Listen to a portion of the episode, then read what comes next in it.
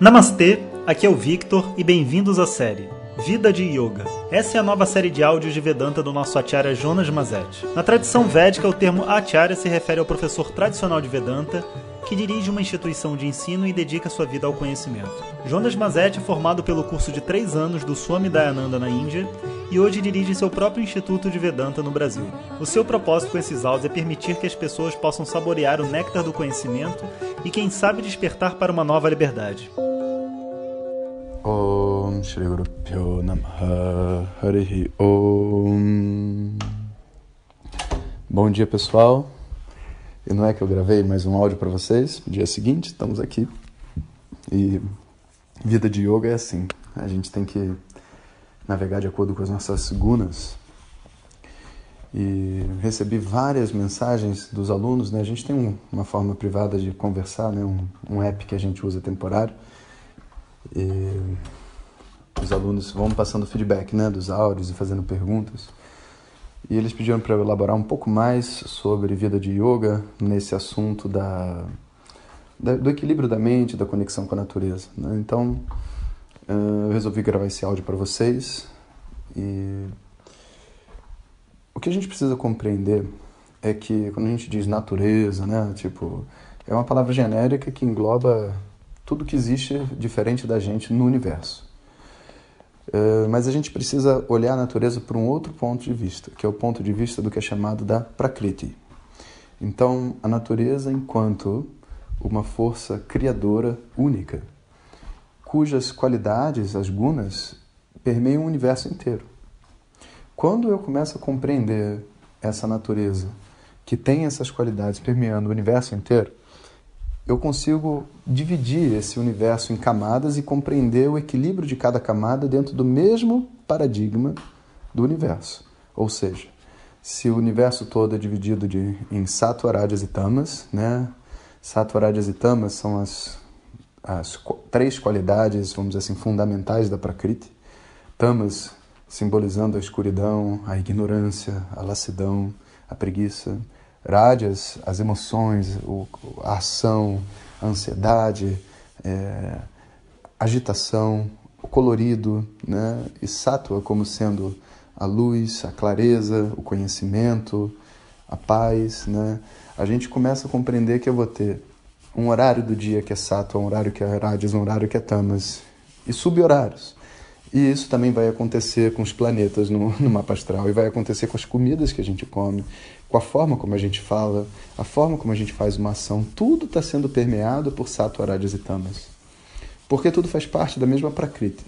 Então a gente começa a compreender a natureza né, ou a Prakriti, não como uma entidade qualquer que é de um determinado jeito e acabou. Não, não, não. Eu começo a apreciar uma lógica. Porque se eu faço uma atividade tamas, como assistir Netflix, eu não posso esperar que depois, entende, eu tenha a mente sátua. Porque eu estou usando a minha mente para uma determinada ação que não produz sátua.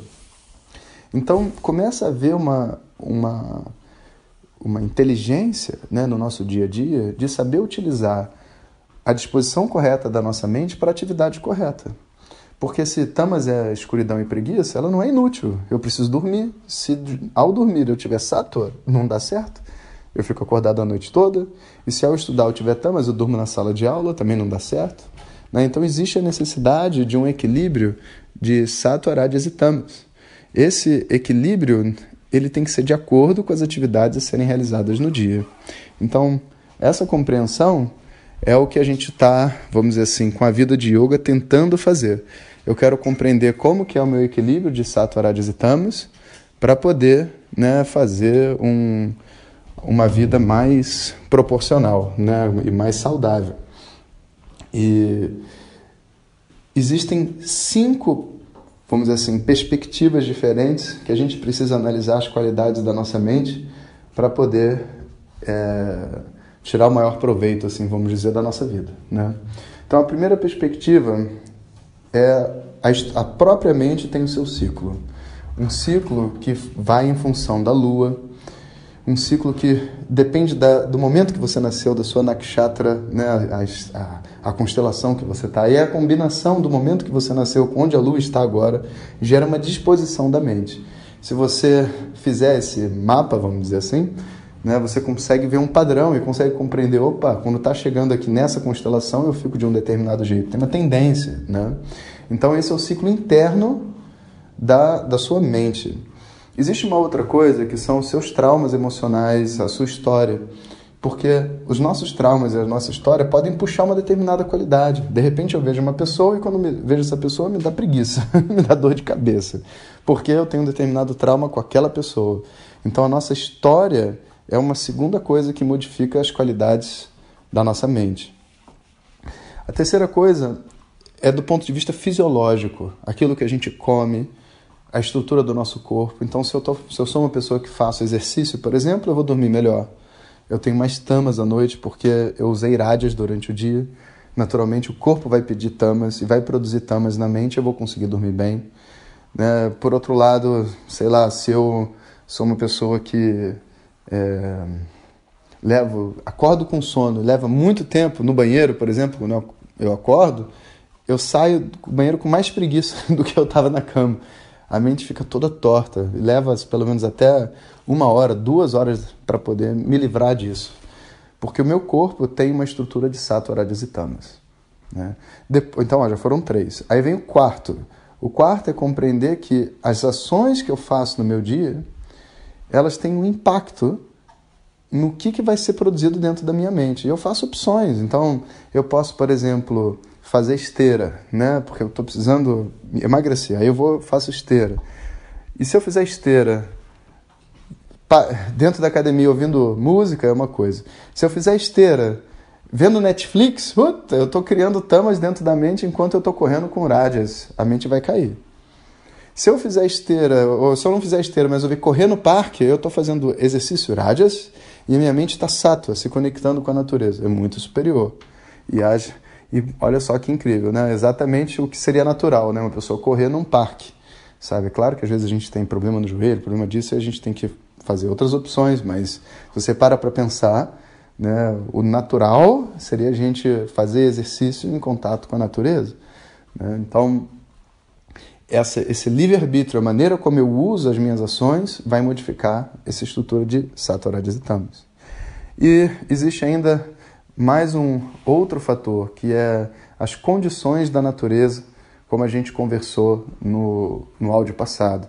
Então, a natureza tem os seus ciclos independente do ciclo do meu corpo, da minha mente, das ações que eu faço e, e tudo mais, existe o, a própria natureza no seu ciclo. Então, eu compreendendo, que a gente já falou um pouco disso, né? Como que esse ciclo funciona, eu me conecto a esse ciclo e tiro o maior proveito disso. Existe ainda um sexto elemento, sabe? Que ele não é exatamente separado dos outros, que são os karmas. Os nossos karmas também são um fator muito determinante para a disposição da nossa mente. Inclusive, sabe, dependendo do momento que você está vivendo, você pode analisar com um astrólogo, você vai ter mais sattva, mais rádias, mais tamas e até tendências a fazer uma coisa ou outra coisa. Então, se você perguntar para mim, então, professor, é, por que, que você parou de gravar os áudios? Eu falo, olha, porque eu senti que não era o momento de eu estar gravando. Tinha uma janela. De repente parou, porque comecei a ter muitas atividades, etc. E se eu gravasse os áudios nessa condição, eu não ia ter realmente a sensação de que eu estou fazendo uma coisa bacana, sabe? Então eu prefiro não fazer e aguardar o momento onde a minha mente e o meu corpo estão adequados para isso, como agora. Né? Então essa essa dança, né? Ela é o, vamos dizer assim, a, o, o segredo de toda essa história. A gente não está aqui para construir mentes perfeitas. A gente está aqui para dançar a dança do universo com o corpo e mente imperfeito que nós temos. Como um surfista num grande oceano com sua pequena prancha, ele surfa de acordo com a onda, sabe? Ele nunca vai determinar como que o oceano deve ser. Ele é um com o oceano. E assim a gente deve ser na nossa vida, nessa vida de yoga. Om Shanti Shanti Hare Om Shri Guru Pyo Namaha Hare Om Compartilhe com seus melhores amigos. E se você quiser receber nossas mensagens diretamente no seu WhatsApp, clique agora no link que vem junto com o título. Para outras informações, www.vedanta.com.br. Om Tat Sat.